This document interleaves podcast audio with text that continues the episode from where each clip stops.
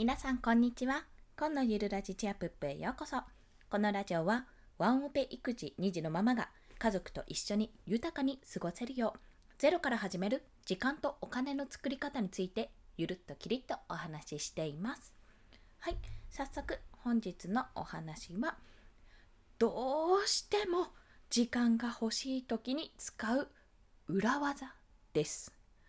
これは、まあ、裏技っって言っているんですけども結構使ってます。裏技なのに。でもねどうしてもやっぱ時間が欲しいんですよ。これは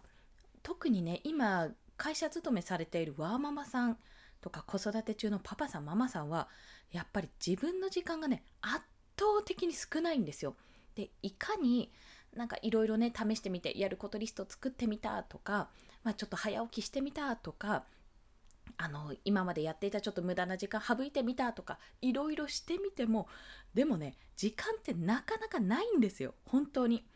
まあ、今だからこそ言えるんですけど私今育休中だからこそ保育園に預けている時間はある程度まとまった時間があるんですよあるんですけどこれ息子がやっぱ起きていたり、まあ、ちょっと不機嫌だったりするとなかなかねまとまった時間が取れなくてなかなか思うように物事が進まないってこと本当にあります。週末なんかがいい例ですよね。週末は全く休めんっていうようなところも本当に多いかと思います。心中お察しします。でちょっといろいろね実は今まで結構時間についていろいろお話を発信をね最近していたんですけどももう最たるものはこれだなって思う。まあ役に立てば嬉しいんですけどもあくまで私の場合のパターン3つを、まあ、事例3つをご紹介してもうね最たるものはこれっていうところでお伝えしたいと思います。もうね何度も言っているところなんですけどももうただ一つもうこの裏技ただ一つ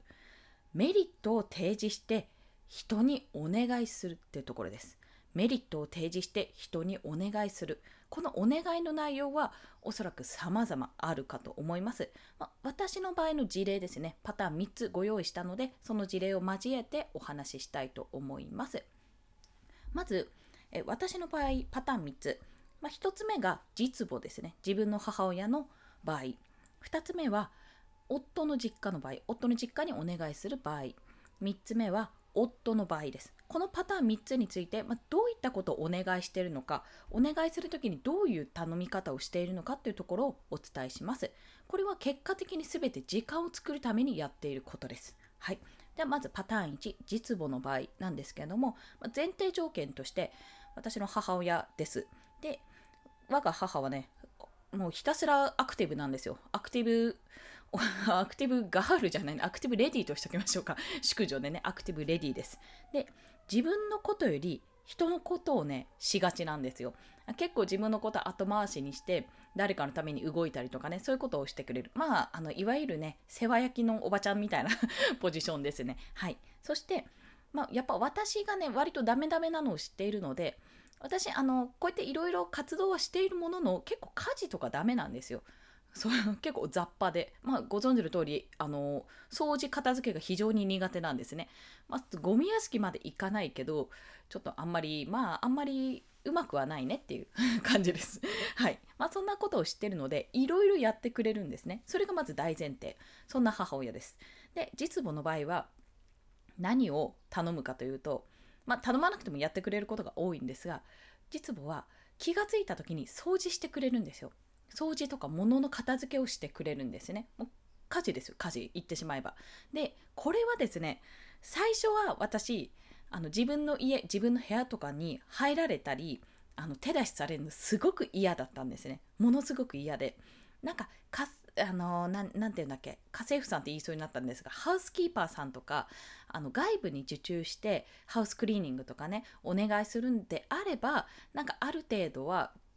まあいいだろうってちょっと思うんですけどもやっぱりそれぞれの家庭のやり方があるのでそれをお願いするってお願いするっていうかちょっと母ちゃんこれやっといてみたいな感じで言うのはものすごく嫌だったんですよ。やり方が違うので。でもあの第2次出産の時、まあ、息子を出産した時に入院の時にもう荒れ狂った家だったんですよね我が家。荒れ狂った家で。これは夫の実家が 夫の実家がね夫と一緒にやってくれたんですがもうすんごい綺麗にしてくれたんですよ。もう本当。洗濯物畳んでくれたし変な話私の下着とかも畳んでくれたわけですよ。ね夫の家族がですよ もうね恥ずかしいたらないやらってとこなんですがでもそれをされた時に最初ああなんかさせちゃったなって思ったんですけどいやでもめっちゃ楽だったなってことを感じたんです。ここ別に頼ってもいいなってまあ私別に恥をねあのすごいなんかとんでもないティーバッグの下着を持ってるとか、まあ、それを履いたところで別に何も恥じゃないんですけどなんか恥ずかしいものが何かあるかって言ったら特にはないんですよこちらとしては。別にさらけ出して恥ずかしいものを、うん、今のところ考えられないなって思うので正直言ってなんか自分のプライドですよねそこは。でもそこを少し引き下がってあこれお願いしちゃおうかなって思ったらもうすごく楽になるしその空いた時間で自分が別のことできるんですよ。例えば私が保育園送りに行ってる間にあの母は息子と一緒にね留守番してくれてその間に洗濯物取り込んでくれたりとか畳んでくれたりとか掃除をねさーっとしてくれたりしてたので非常にありがたかったんです私のやることが減ったと、まあ、そういった形でこの場合はアクティブに動く自分の母親というパターンでもうあえて汚すわけじゃないですけどもあえて手をつけずにもしあのできたらやっといてぐらいの勢いでお願いしてそしたらやってくれると、まあ、母としては、まあ、自分も気になるしもうしょうがないわねって、まあ、そういうふうに手伝いに来てくれてる部分があるので、まあ、自分の役割を全うしたというところですね、まメリットかどうかって言われるとあれなんですけども、ま母の中でやってくれる、まやるために来たっていうふうに、ま暇じゃないっていうこの暇な時間をどう持てももももて遊ぶじゃないな。持て余すですね。持て余すこの時間を何に使うかってところでやることがあるっていうことは母にとってはメリットだったんだろうなと そう感じているわけです。ナイスポジティブですね。はい。失礼しました。次はパターン2ですね。夫の実家の場合です。これは夫の実家に、えー、お泊まりに娘を行かせるってところです。まあ、やはりあの娘が嫌とかうんぬんじゃなく週末何が辛いかって娘のご飯なんですよ。もう自分だけのご飯だったら割と納豆とご飯で適当でいけるんですけど娘となるとやっぱね変なもの出せないし納豆ご飯でもいいんですけど、まあ、それすら食べない時もあるので結構ここがね悩みの種なんですよ。であと外になかなか遊びに連れていけないと息子がいるとねなかなかちょっと自由にはできないなって思っていて、まあ、ここ悩んでるところがあったんですね。で、まあ、そんな時にあの私近くに夫の妹さんがすあの住まわれててもう娘っていうところのいいとこ私でいうところの甥っ子姪っ子がいるんですけども割とねあの週末にお泊まりに行ったりしてるんですねその夫の実家に。で、まあ、そこにあわよくばあのもしよければもし、まあ、そちらがなんか大丈夫であればもう予定があれば全然あのいいんですけどももしお願いできたら娘1泊だけでもさせていただけませんかっていうのはたまにいや割とかな。割とこれをお願いすることが多いです、まあ、特に仕事が詰まっている時とか自分がやってることがちょっとどうにもうまくいかなくて納期が迫っている時とか私自身の精神衛生上あんまりよろしくない時にそうしています。でここで本来だったらじゃあ息子も私も一緒に泊まりに行くっていう手もあるんですよ。あるんですけど、まあ、それにたそれに関してはおそらくねおそらくですが部屋数が足りない。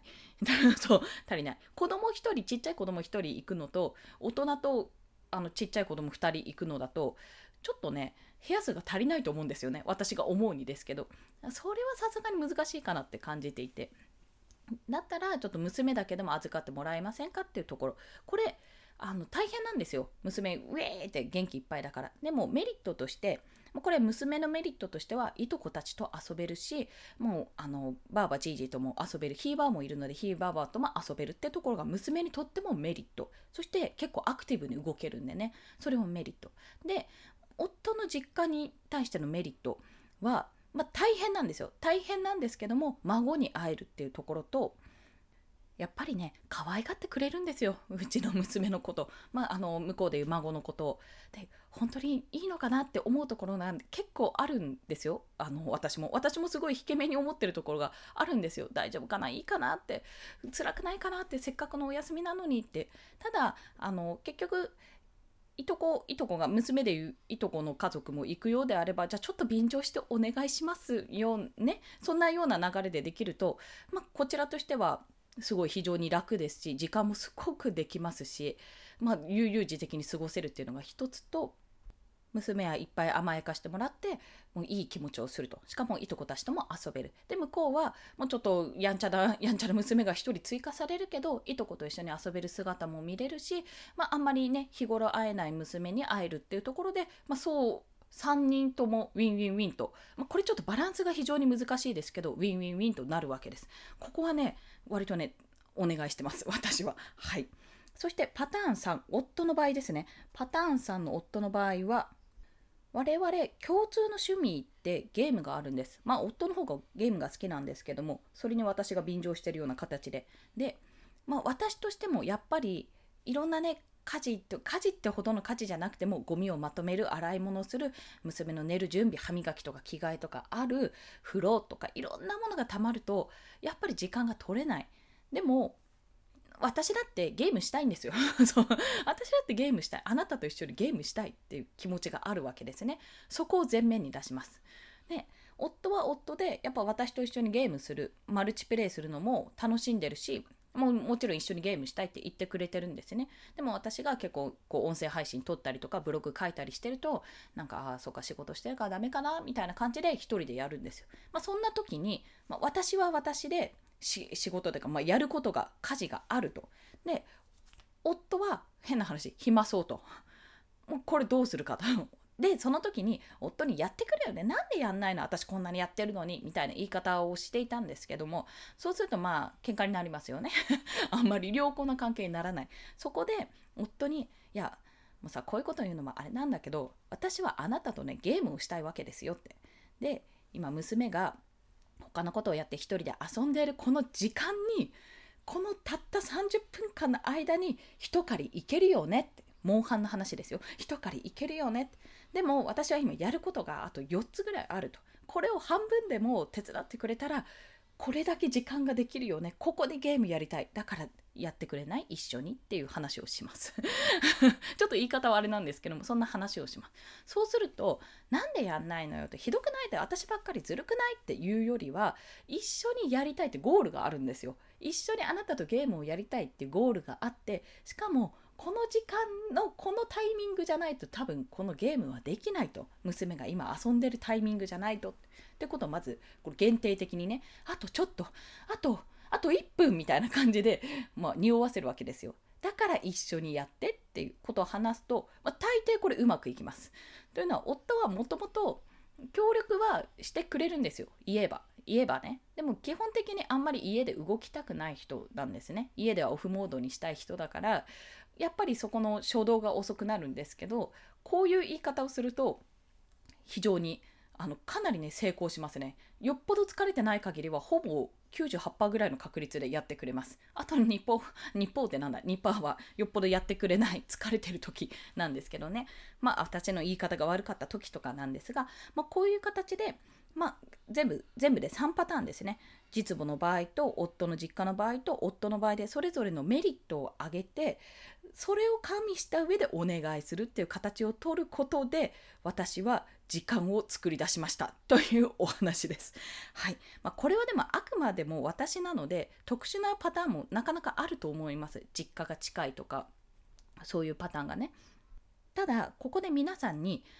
じゃあ自分に置き換えたらどうできるかなって考えていただきたいんですよ。自分がもし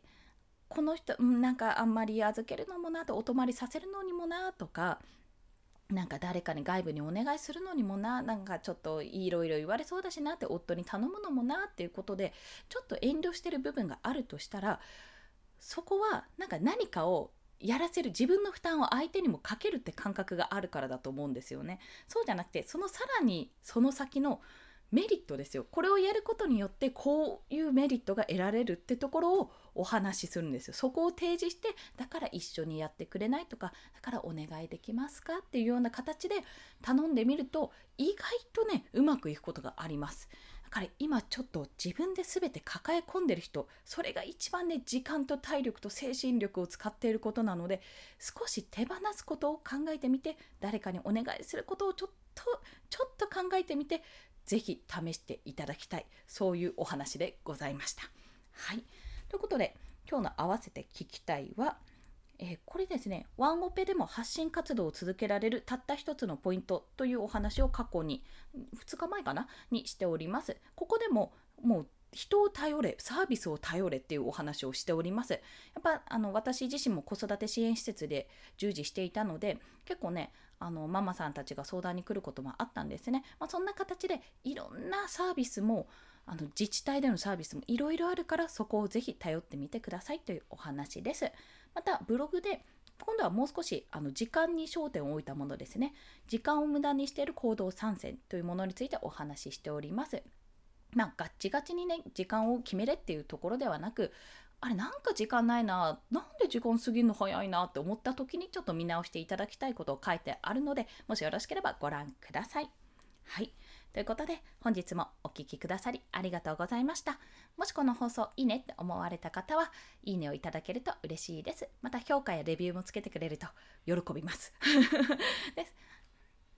泣いて跳ねて喜ぶというようなところで、まあ、アパート3階なのであんまりビョンビョンビョンビョン飛び跳ねられないんですけども小刻みにぴょんぴょんぴょんぴょんって飛び跳ねておりますので喜んでね是非お願いいたしますそれではこの後も素敵な時間をお過ごしくださいコンでしたではまた